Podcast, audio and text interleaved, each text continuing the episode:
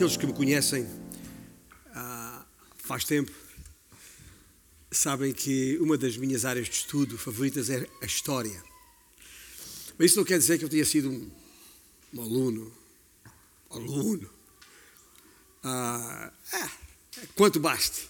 E aqueles alunos que, que estudaram sabendo que faziam apenas o quanto baste, tinham as suas formas de decorar, as suas fórmulas de decorar o essencial. Eu lembro-me que uma das, uma das formas de decorar o, uma definição de história, foi uma daquelas lenga-lengas, tipo, a história é uma sucessão sucessiva de sucessores que se sucedem sucessivamente sem cessar. Até hoje não esqueci o que é história. Não é? Um, quando o sucessor é bom, a história é boa. Quando o sucessor é mau, a história deixa má memória. E às vezes deixa crise por falta de sucessor. A história universal está cheia de crises de sucessão, não é novidade para ninguém. Da sucessão de reis ao trono dos seus reinos. E os efeitos disso podem resultar em, em, em crises profundas, em alguns casos até guerras civis ou um, perdas de soberania. Já tem acontecido. Portugal tem na sua longa história uh, dois exemplos, diria eu, duas crises que ilustram uma e outra, um e outro efeito que acabei de referir. O primeiro efeito, relativo ao primeiro efeito, ou seja, o efeito da, de uma guerra civil, temos a nossa a crise de, de, de, entre 1826 e 1834, período que incluiu uma guerra civil. Já agora estamos no Porto e toda a gente ah, até já ouviu falar no bairro do Cerco, mas calhar não sabe que o bairro se chama Cerco porque tem a ver com um cerco a que a cidade do Porto esteve sujeita durante um ano inteiro, precisamente nesse período, durante esta guerra civil. E isto, ah, em causa estava precisamente a sucessão ao trono português. As partes envolvidas na altura foram o Partido Constitucionalista Progressista, liderado pela Rainha Dona Maria II de Portugal, e já agora, um pouco de história, está bem? Eu gosto de história, se fico por aqui, perco-me. Mas uh, a Rainha Dona Maria II de, de, de, Portugal, filha do Dom Pedro, o nosso Dom Pedro IV, o, o imperador do Brasil, Dom Pedro I ali, e aliás ela nasceu no Rio de Janeiro, e, mas foi rainha de, de, de Portugal, portanto, entre ela e com o apoio do seu pai, Dom Pedro, e o Partido Absolutista de Dom Miguel. Bom, fica só para a história, porque tem um bocadinho a ver com a nossa história uh, uh, aqui. No segundo efeito, ou seja, o efeito da, da, da perda de soberania, Portugal passou por isso uh, ah, 250 anos antes, na chamada crise de 1578-1580, quando o nosso rei, jovem rei, uh, tão jovem que não tinha ainda herdeiros, partiu para Alcácer Quibir, norte da África, e não voltou. Criou uma crise de sucessão que depois foi dar origem à, à, àquilo que ficou conhecido como a União Ibérica, assistindo-se em Portugal a uma crise de sucessão dinástica que interrompeu a linha natural da dinastia, à altura a dinastia de Avis, e consequentemente levaria à perda da independência de Portugal em 1580 e que só voltou em 1640. Para quem não sabe, é por isso que celebramos o feriado do 1 de dezembro em Portugal. É por causa dessa restauração da independência. Durante uh, aqueles anos todos, 60 anos, Portugal ficou debaixo da soberania, da coroa uh, filipina do rei Filipe II de Espanha, primeiro em Portugal. Enfim, isto é só para ilustrar que quando há problemas de sucessão, há crise. E às vezes as crises são mesmo muito sérias. E quando a sucessão ao trono está sujeita a interesses humanos, é o que dá. E por isso caem tronos e outras linhagens se levantam e os descendentes e herdeiros legítimos acabam por perder o fio das suas linhagens. Mas em Israel não seria assim. Não que os homens não sofressem da mesma enfermidade.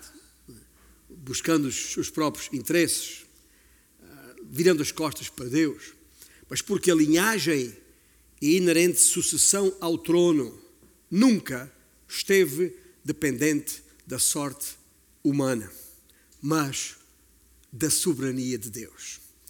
A história que tenho vindo a contar já há várias semanas garante que nunca faltará sucessor uh, nesta linhagem. Falo de reis, falo de reis porque nesta nossa, nesta nossa visita guiada pelos 39 livros do Velho Testamento, onde estamos agora em cada livro a respigar alguma informação a respeito do Senhor Jesus Cristo, que é o tema de toda a Bíblia, como cremos, ah, chegamos agora aos livros dos reis, ah, onde, a partir do primeiro deles, vamos recolher mais uma espiga de informação, a décima segunda neste caso, a respeito do Senhor Jesus Cristo. Pelo caminho, faremos uma, uma inevitável uh, passagem pelo Salmo 89, que, como já referi, tem tudo a ver com este período da história de Israel, bem como uh, a não menos inevitável associação ao Novo Testamento. Vamos começar por ler em 1 Samuel.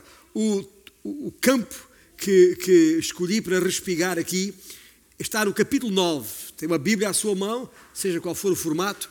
Uh, abra aí, por favor.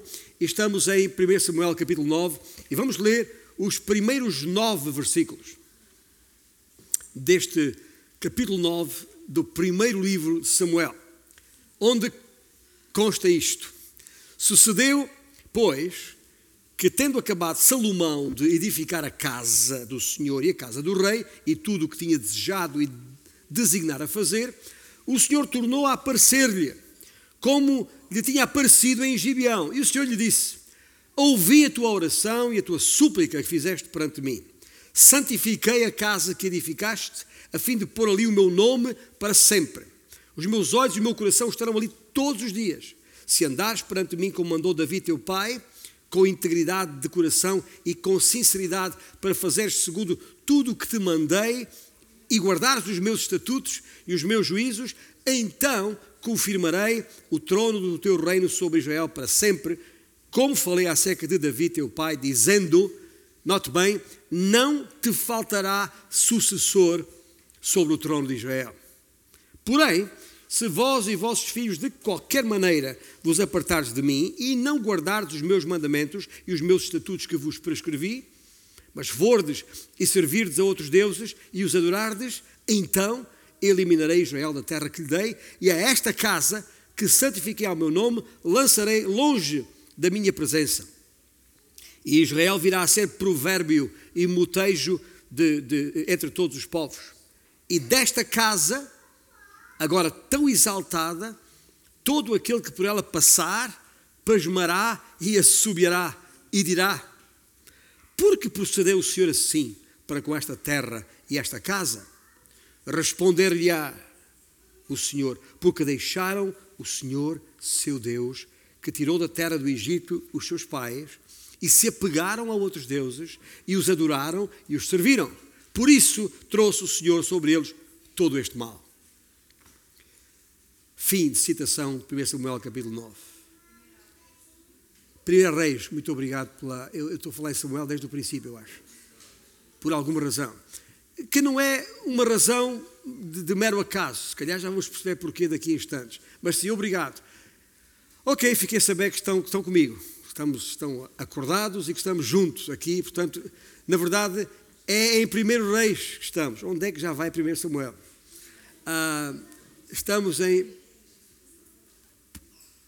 primeiro Reis, capítulo 9.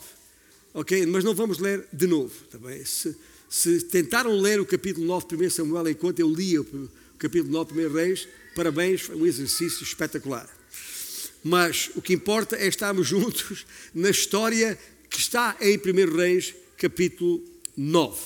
E a maior lição que podemos retirar dos livros de Reis pode ser resumida na seguinte ideia base: falhar em honrar e falhar em obedecer à vontade revelada de Deus há de resultar em ruína e destruição.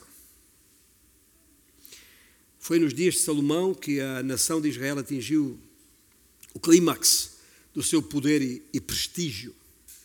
Mas o declínio começou precisamente na infidelidade de Salomão, ao deixar de honrar a lei mosaica, o acordo, a aliança que o Senhor tinha feito com o seu povo.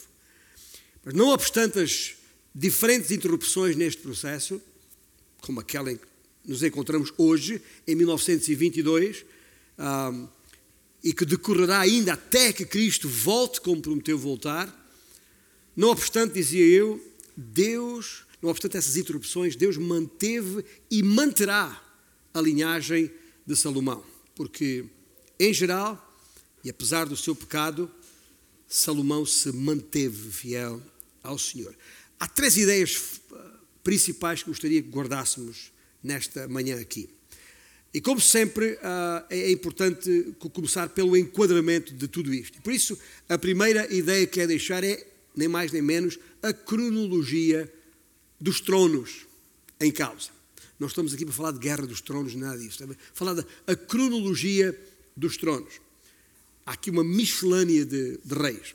Os livros de 1 e 2 Reis são assim chamados porque documentam os reinados de 40 monarcas dos reinos de Israel e Judá, respectivamente a norte e a sul. Isto uh, uh, uh, após o reinado de, de Davi quando, e de Salomão, quando o reino ainda era um só. Mas após a divisão do reino, há aqui nestes livros de reis registro de 20 reis em Israel a norte e 20 reis em Judá a sul, incluindo o reinado já agora de Atalia, algumas versões dizem Atália, uma mulher samaritana, filha de Acabe e de Jezabel, que a certa altura usurpou o trono. Na Bíblia hebraica, estes livros de reis eram um só livro. Também. E eh, eu digo da Bíblia hebraica porque, como temos referências do Novo Testamento, quando Cristo fala a respeito do que sobre ele está escrito na lei, dos profetas e nos escritos. E talvez pouca gente saiba que é uma organização de, de, dos livros na Bíblia diferente daquela que nós temos à disposição e usamos. Isto na Bíblia hebraica. Porque, por exemplo, o, o, o tal livro de reis, que era só um, fazia parte da, da secção dos profetas, designadamente dos profetas anteriores, depois de Josué e Juízes. E de Samuel, já agora. Já está Samuel, chegou Samuel, finalmente. Josué, Juízes, Samuel, reis. E tudo isto eram os profetas anteriores. A divisão do texto em dois livros, como temos hoje, só aparece em 250 uh, a.C., quando uh, se fez a tradução da Bíblia do hebraico para o grego, uh, a famosa Septuaginta.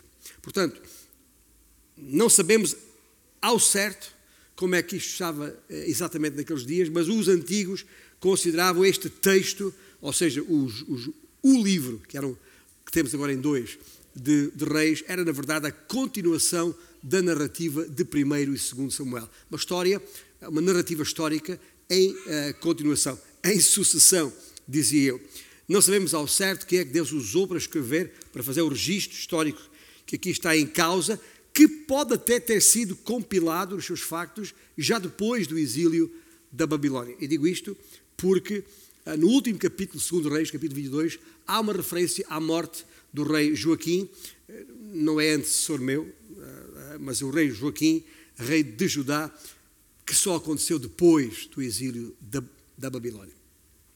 Por comparação, e só para terem uma ideia, porque eu faço estes enquadramentos e um pouco desta cronologia histórica, é importante, é uma espécie de panorama bíblico para que percebamos o contexto em que as coisas acontecem. Por comparação com uh, os 150 anos de história cobertos nos livros de Samuel e os 300 anos de história do livro de Juízes, direi que os livros de Reis cobrem 413 anos da história de Israel, desde a coroação de Salomão como, como rei, ainda como corregente com seu pai Davi, isto no ano 973, até à referida libertação de Joaquim do cativeiro da Babilónia em 561.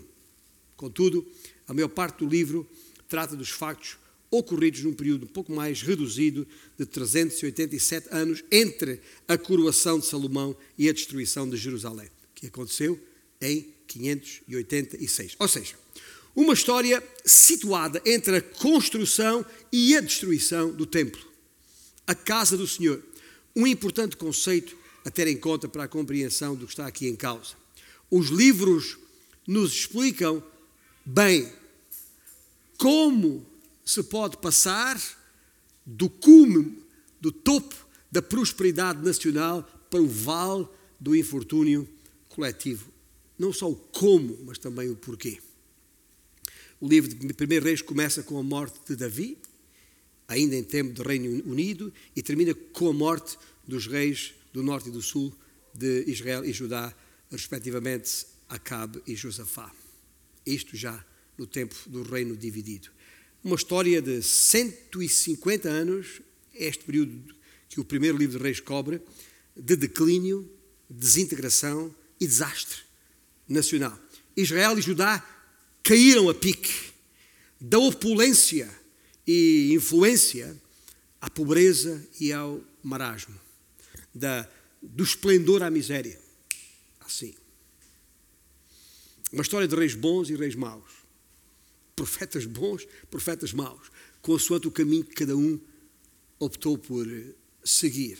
Uma história de contraste entre os efeitos da infidelidade e os efeitos da fidelidade ao Senhor. Mas mais importante do que tudo, o mais. É uma história que nos dá conta da fidelidade do Senhor, apesar da infidelidade do seu povo. Viu bem? É uma história que, acima de tudo, nos dá conta que, apesar da infidelidade do seu povo, o Senhor é fiel. E para que possamos perceber melhor, tendo entendido aqui a cronologia do, dos tronos, esta miscelânea de, de, reis, a segunda ideia forte que queria deixar convosco é pensarmos um pouco mais demoradamente sobre a categoria dos tronos. Ou seja, aqui uma mensagem aos reis, da parte do Senhor, e, e, e como em cada casa que aqui me ouve nesta manhã, há um rei ou uma rainha, não sei, a mensagem é para todos. Mas entre as muitas mensagens deste livro, que são muitas, eu queria destacar apenas duas. a primeira mensagem uh, demorar-me-ei muito pouco sobre ela, porque já temos vindo a falar nela demoradamente em, outras, em outros livros, em outros respigos.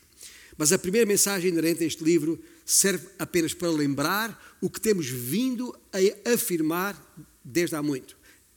E recentemente, a aliança davídica. E, e a melhor maneira de, de, de relembrar essa aliança davídica é ler os termos em que ela foi referida uh, no, no, no, Salmo 89. Se tem a Bíblia à mão, pode abrir ali no Salmo 89. Vamos ler apenas os primeiros quatro versículos. Mas o Salmo 89 foi escrito por Etan, o ex-israelita. Etan era um dos músicos da corte de Davi. Eh, este é o o único salmo por ele escrito, mas é um homem próximo de, de Davi, um dos músicos uh, dali. Então ele escreveu o seguinte nos primeiros versículos do Salmo 89: Cantarei para sempre as tuas misericórdias, ó Senhor. Os meus lábios proclamarão a todas as gerações a tua fidelidade. Pois disse eu: a benignidade está fundada para sempre. A tua fidelidade tu a confirmarás nos céus, dizendo: Ouça bem. Fiz aliança com o meu escolhido e jurei a Davi, meu servo. O quê? Isto. Para sempre estabelecerei a tua posteridade e firmarei o teu trono de geração em geração. O que condiz com o que lemos há pouco em 1 Reis, capítulo 9, que não faltará sucessor nesta casa de Davi, em Israel para que não restem dúvidas. Não obstante o pecado de Salomão, sucessores e companhia limitada, a aliança que o Senhor estabeleceu com Davi, seu pai, era e é incondicional. Se se recordam o que expliquei, creio que na semana passada, a aliança que o Senhor fez com Davi não foi nenhum tratado, ou seja, no sentido em que é condicionado pelo cumprimento de, dos, dos termos uh, e das responsabilidades atribuídas a cada uma das partes. Não! Conforme expliquei no passado domingo, esta, esta, esta, esta aliança foi, uma, foi muito mais uma concessão, uma concessão da parte de Deus, uma promissória, se quiser a linguagem jurídica, uma promissória irrevogável e intransmissível, ou seja, impossível de passar a terceiros, ou seja, a outra linhagem ou dinastia. Esta é a primeira das duas mensagens que queria sublinhar neste livro de Reis. A segunda mensagem, a outra, que aqui agora quero uh, dar destaque, resulta precisamente daquilo que estou a falar desde o princípio: de tronos e casas reais. É que há tronos e há trono. Há vários tronos e há um trono. E o que nos leva a concluir que há, que temos aqui, e vamos disso uh, tomar nota, duas categorias de trono. Duas categorias de trono, a maior parte deles sem categoria nenhuma. Que quer dizer, sem, uma expressão popular para dizer não tem categoria nenhuma, quer dizer, não tem nível, não tem classe. Primeiro, uh, destas duas categorias, obviamente temos uma categoria na terra. Estamos a falar dos tronos de Judá e Israel, que já referimos, com todos os seus reis que se foram sucedendo. Jeroboão e Roboão tiveram os seus sucessores a norte e a sul. Porém, temos também ah, um outro trono no céu. E essa é segunda, a segunda categoria de tronos a que me vou referir. O tal um trono único e singular. Mas, referindo agora e apenas por algum tempo aos tronos na terra, aquela primeira categoria. Ah, todos os reinos em causa na terra, e ambos os reinos norte e sul, nos deixam um rasto de ruptura, de, de, de desintegração e de desastre. E é uma tendência que não sofreu grandes alterações, nenhumas alterações, aliás, apesar dos diferentes métodos de governar uh, que foram usados. E desses diferentes métodos de governar usados, eu queria destacar cinco. Cinco métodos de governar que queria destacar dentro desta primeira categoria de tronos, tronos na terra. E ao, falar, ao, ao, ao, explicarmos estas categorias que estão no texto bíblico, em 1 Reis uh, e, e, demais reis, um, uh, ah, eu espero que possamos ao mesmo tempo ir percebendo uh, que isto, na verdade, não, não há grandes diferenças entre o, ao tempo do, do rei Davi, dos reinos divididos de Israel e os nossos dias, ah, ainda estamos naquele período. Mas dizia eu, o método de Salomão, por exemplo, foi claramente a opressão. Ou seja, carregou nos impostos e impôs um funcionalismo público generalizado. Isso resultou em esplendor material evidente nos sinais exteriores de riqueza, dos quais ah, os mais visíveis eram, obviamente, a sumptuosidade, quer do templo, quer do palácio real, um, ou seja, a casa de Deus e a casa do rei. A força militar da nação era imponente e temida por todos os povos à volta. Contudo, Davi, aliás, Salomão, desculpem, não fez, ou não o fez, ou não, não conseguiu este, esta, esta prosperidade um, segundo a palavra de Deus, mas fê-lo segundo o seu próprio parecer. E quando eu falo não fez segundo a palavra de Deus, acho que seria oportuno lembrar aqui uh, um texto onde estivemos algumas, onde, que passámos semanas atrás, aliás, meses atrás já, quando passámos por Deuteronômio. E lá em Deuteronômio, no capítulo 17, se quiser tomar nota, e versículos 14 e seguintes, quando o Senhor estava preparando o povo, ainda no Sinai, ainda na caminhada, para entrar e conquistar e habitar a terra prometida, o Senhor disse claramente à sua gente isto, e estou a ler o versículo 14 e seguintes do capítulo 17 de Deuteronômio. Quando entrares na terra que te dá o Senhor teu Deus, quando isso acontecer, e a possuíres, e nela habitares, e disseres: Estabelecerei sobre mim um rei, como todas as nações que se acham em redor de mim, estabelecerás com efeito sobre ti, como rei, aquele que o Senhor teu Deus escolher. Homem, e depois tens o, o tipo de pessoa que Deus queria, escolheria como rei. Homem estranho que não seja dentre os teus irmãos, não estabelecerás sobre ti, e sim um dentre eles. Porém, este escolhido dentre vós não multiplicará para si cavalos, nem fará voltar o povo ao Egito para multiplicar cavalos, pois o Senhor vos disse: nunca mais voltareis para este caminho. E depois no versículo 17 o Senhor acrescenta: tão pouco. Para si, esse rei multiplicará mulheres, para que o seu coração se não desvie, nem multiplicará muito para si prata ou ouro. Foi exatamente isto que Salomão fez. Contrariou tudo aquilo que o Senhor inequivocamente havia dito que o rei em Israel não podia fazer.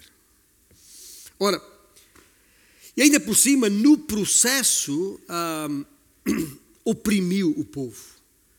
Oprimiu o povo com mão pesada. E não foram só os, os impostos, foi muito mais do que isso. Ora, o Estado tornou-se mais importante do que as pessoas. E tal sistema opressivo de, de governo resultou numa forte insatisfação da parte do povo, tal como, aliás, ficou expresso na súplica do próprio povo a Ruboão, ah, logo após a morte de Salomão. Está lá no, mais tarde no capítulo 12 de 1 Reis. Teu pai, diz o povo a Ruboão, teu pai, Salomão, teu pai fez pesado o nosso jugo Agora, pois, alivia tu a dura servidão do teu pai e o seu pesado jugo que nos impôs, e nós te serviremos. Não foi assim que aconteceu. A reação de Ruboão, a resposta de Ruboão à opressão, ao método de opressão do pai, foi o método da autocracia. Ou seja, decidiu apertar o povo ainda mais para dominar isso também está escrito lá no capítulo 12 da 1 Reis, versículo 4.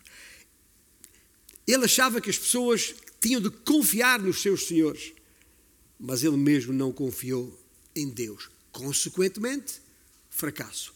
Falhou. E a autocracia levou à revolução, que está referida no versículo 16 desse mesmo capítulo 12 da 1 Reis. Isto a sul. No norte, Jeroboão optou por um terceiro método de governo, a democracia.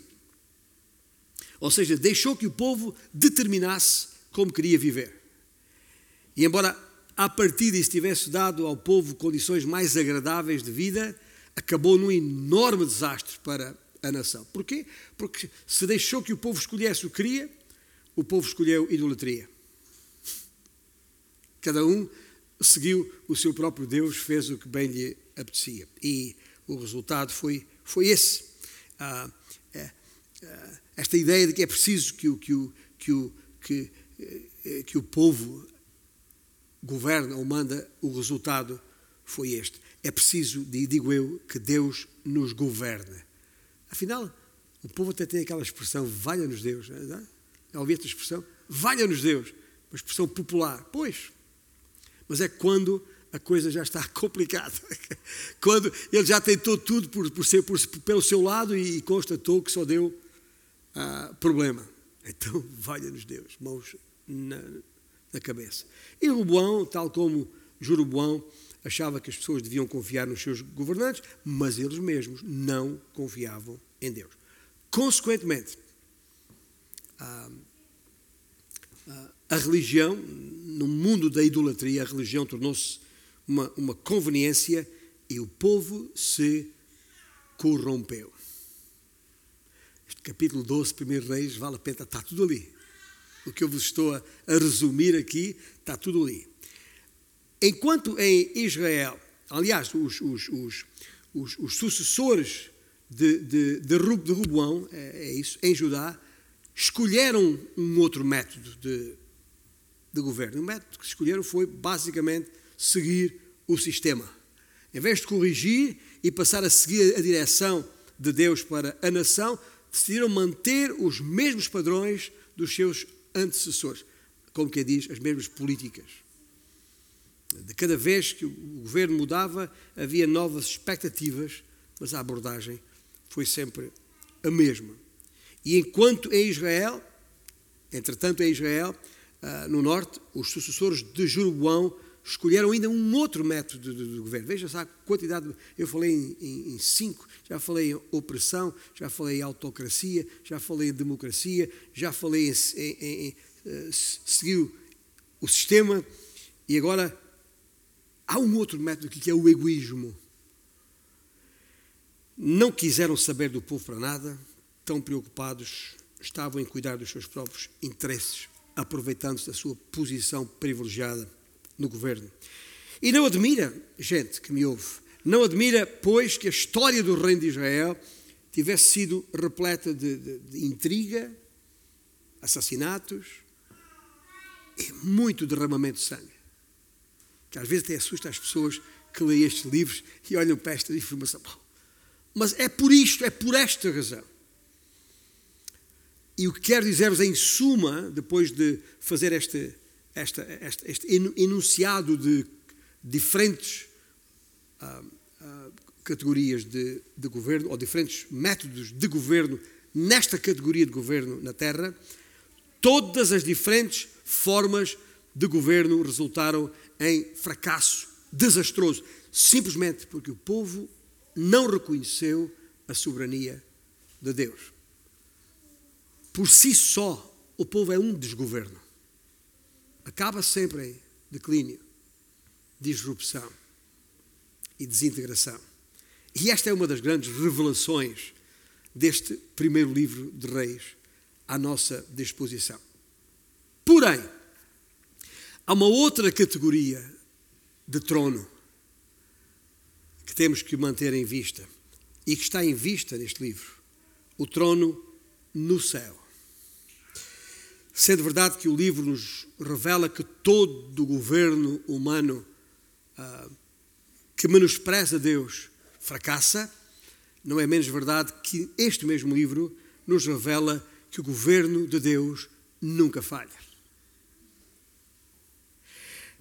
E a maneira como Deus opera no governo do seu povo é bem evidente, é muito evidente durante o tempo das monarquias, destes reis em Israel, conforme se pode ver neste, neste, neste livro. E qual é o método que Deus usa, diferentemente dos homens? Primeiro é evidente, aqui em primeiro leis, ah, este, o método do Senhor é evidente nas muitas mensagens, nas mensagens entregues por profetas. Desde Aías, que anunciou a divisão do reino, no capítulo 11, até Micaías, que profetizou a respeito da dispersão de Israel, no capítulo 22, passando por Elias, famoso Elias, aqueles capítulos 17 a 21, primeiro reis, é sobre Elias. tudo evidências do governo de Deus sobre o seu povo. Apesar dos reis em causa que se sucederam se terem esquecido de Deus. Não obstante o descalabro dos tronos na terra, o trono no céu não deixou de governar. Eu repito esta ideia, que é uma ideia que quero que guardem bem ainda. Não obstante o descalabro dos tronos na terra, o trono do céu não deixou de governar. A primeira evidência nestes livros da, da, do governo de Deus está nas mensagens entregues por profetas. A segunda maneira está na maneira, se quiserem, como Deus foi intervindo, direta e indiretamente, na vida do seu povo. Como, por exemplo, quando apareceu a Salomão, pessoalmente, e o orientou diretamente a respeito da, da construção do templo. Ou quando enviou fogo do céu ou chuva lá no Monte Carmelo. Isto para referir apenas dois exemplos. Porque o povo não reconheceu a soberania de Deus. E a terceira maneira, ou se quiserem, método usado por Deus, foi o próprio método que Deus usou no meio do fracasso humano. Portanto, Deus ah, ah, ah, revelou-se, o governo do, do, do, do, Senhor, este governo deste trono no céu, revelou-se através de mensagens entregues pelos profetas, revelou-se da maneira como Deus foi intervindo uh, diretamente no seu povo e ainda no método que ele usou no meio do fracasso humano. Como é que esse método se revelou? Gostava de, de vos uh, uh, chamar a, a, atenção para isto. Uh, a maneira como o método de, de, governação de Deus se revelou. E é muito importante isto que eu vos vou dizer, não só porque é evidente no livro, mas porque está associado, ou não teremos dificuldade nenhuma em perceber que este mesmo Deus continua atuando hoje da mesma maneira. Primeiro, percebemos o método de, de, Deus no facto de Deus abandonar qualquer trono na terra que se rebele contra ele. O que, é que eu quero dizer com isto? não é que Deus abandonou a história, Deus nunca abandonou a história. Está bem? A ideia de um Deus que se afastou uh, uh, não, é?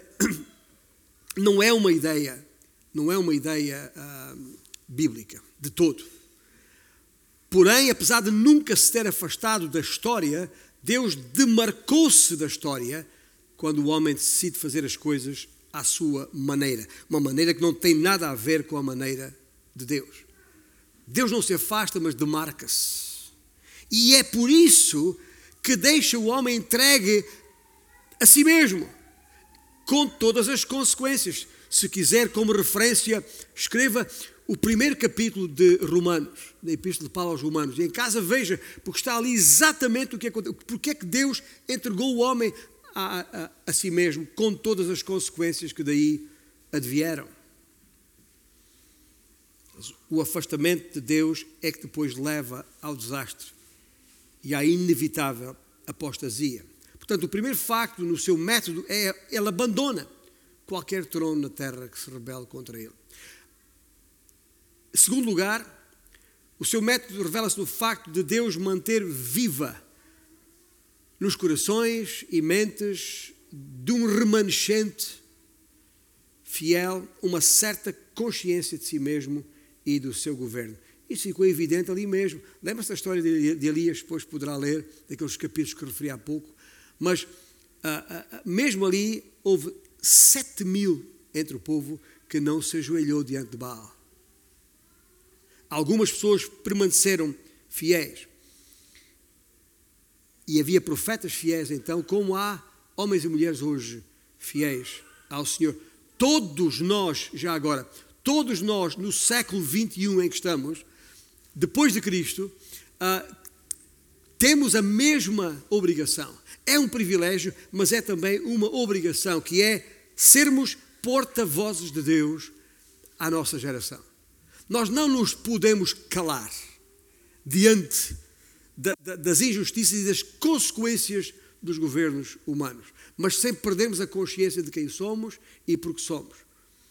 Se é verdade que Deus ah, demarca-se ah, de, de, de, de, qualquer trono na terra que seja rebelde ah, contra Ele, e se é verdade que Deus mantém viva nas nossas mentes e corações a, a consciência de quem Ele é e, e, e de como Ele ainda intervém na terra. Em terceiro lugar, quero dizer-vos que eh, e estou a fazer aqui uma pausa por, por uma razão muito simples. Sabendo que reina alguma apreensão na sociedade, hoje, e até algum receio a respeito dos sistemas de governo que temos e aqueles que estão por vir, sabendo isto, estamos perplexos quando vemos o que se passa em todo o mundo. É na Europa de leste, esta situação toda com a Federação Russa e a Ucrânia, é no, na América do Norte, é na América do Sul, é em África, em todo o lado.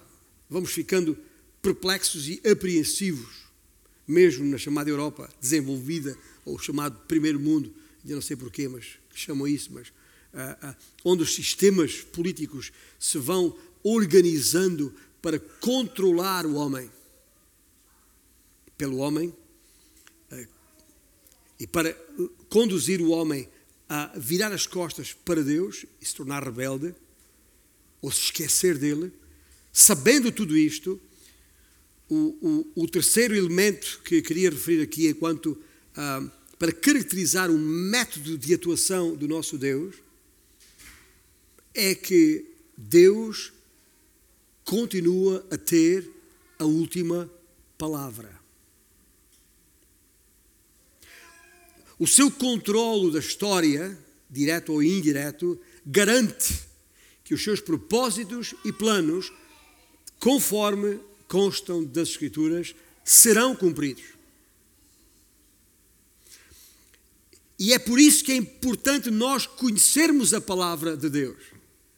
Porque numa sociedade cada vez mais instável, insegura, é o conhecimento da palavra que nos dá a nós este remanescente, a estabilidade em tempos tão incertos e inseguros como estes. Em suma, Deus governou pelo exercício da sua influência sobre o seu povo, aqui e ali, intervindo e controlando as circunstâncias, ocasionalmente ou providencialmente. Ou seja, a história nunca deixou de estar nas suas mãos. Nem então, nem agora, nem nunca. O caos humano em que vivemos é resultado do seu próprio desgoverno humano. Este caos humano é relativo e temporário. E a síntese que fiz há pouco das diferentes, uh, uh, dos diferentes sistemas de governo humano, dos diferentes tronos na terra, nem mesmo o reinado de Salomão, um rei que tanto enfatizou as formas e as cerimónias religiosas, que tanto enfatizou o desenvolvimento interno, a diplomacia externa e as façanhas culturais, o seu método opressivo não trouxe estabilidade nem paz. A autocracia de outros acabou em revolução. A democracia de outros deixou Deus de fora das decisões. Terá sempre consequências terríveis para o povo cujos interesses o sistema alega defender. Um governo que assenta em políticas de sistema acabará por se deteriorar. E os governantes egoístas acabarão por rapinar, rapinar a nação. Escuta, eu estou aqui, isto não, não, não, isto não é nenhum comício, também não estou aqui a dar uma aula de, de política, tá? estou a, a, a, e é importante que percebamos isto. O que eu quero dizer é que nos sistemas que o mundo tem, nos métodos de governo que o mundo tem, há claramente uns melhores do que outros. Graças a Deus, porque este que temos não é dos, dos piores. Mas o que eu quero que, que percebamos é que não podemos nos acomodar a nenhum dos sistemas de governo humano, porque todos eles fracassarão, porque se rebelam contra Deus. É aí que eu quero chegar. Não sei se me estou a fazer entender. E lembremos também o facto de nós não sermos deste mundo. Estamos em trânsito, estamos em peregrinação. E logo, logo o Senhor há de voltar para reinar. E é importante que, eh, para os efeitos de hoje, aqui e agora, e neste olhar para o livro de 1 Reis, neste caso, é importante que retenhamos esta mensagem, a mensagem deste livro em particular. A saber, que sempre que o homem excluir Deus, o seu governo, o governo humano, falhará. Lembremos-nos disto, gente que, que me ouve. Apesar disto, o Senhor ainda é Deus. Nós não. Mas Ele é. Ele estava então no controlo e continua até hoje, incluindo aqui e agora. E é por isso que, enquanto discípulos de Cristo, nós temos que olhar para aqueles que nos governam ou melhor, o nosso olhar para aqueles que nos governam tem que ser para lá deles, para além deles. O nosso olhar tem de estar para Jesus, a nossa esperança. A nossa mente tem que estar nas coisas que são do alto, onde Ele está assentado à destra do Pai. E se nós perdermos, se deixarmos que as, as, as, as nuvens e as intempéries e os fumos desta vida nos, nos, nos toldem, nos, nos impeçam a visão celestial. Então teremos muita dificuldade em aguentar as circunstâncias do nosso dia a dia. E por isso, e depois de termos visto a, a, a, a cronologia dos tronos, ou seja, um, numa miscelânea de reis, e depois de termos percebido a categoria dos tronos numa mensagem aos reis, vamos agora e por último considerar aquilo que vou chamar uma mensagem do rei para todas as gerações, incluindo Israel, e a cada um de nós, individualmente. Eu diria, depois de uma cronologia dos tronos e, e da categoria dos tronos, eu chamaria isto uma cristologia do trono. Onde Cristo está? Onde Cristo está neste momento, fisicamente. E de acordo com a Escritura, está aguardando, de acordo com Hebreus 10, 13, aguardando até que os seus inimigos sejam postos por estrado dos seus pés. Mas o que precisamos perceber aqui é que aquilo que é verdade ao nível nacional é também verdade ao nível individual. A pessoa que excluir Deus da sua vida, independentemente do seu estilo de vida, na perspectiva de Deus, a sua vida será um fracasso.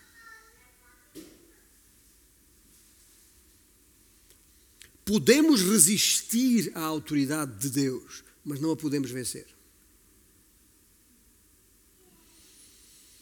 E esta, esta cristologia, que eu chamo de cristologia do trono, ela, a mensagem diretamente do rei, ali assentado, é, é, é, tem dois alvos diretos. Em relação à casa de Israel e ao templo que Salomão construiu, o templo de pedra em Jerusalém, qual é a mensagem do rei? É muito simples, é só abrir as, e ler as suas próprias palavras de acordo com o Evangelho de Mateus. Em Mateus capítulo 23, nos últimos versículos de Mateus 23, Jesus está no templo, diz isto: Jerusalém, Jerusalém, que matas os profetas e apodrejas os que te foram enviados. Quantas vezes quis eu te reunir os teus filhos como a galinha ajunta os seus pintinhos debaixo das suas asas. Palavras do Senhor Jesus. Quantas vezes eu quis fazer isto e vós não o quisestes. Eis, ouça bem, eis que a vossa casa vos ficará deserta, disse o Senhor.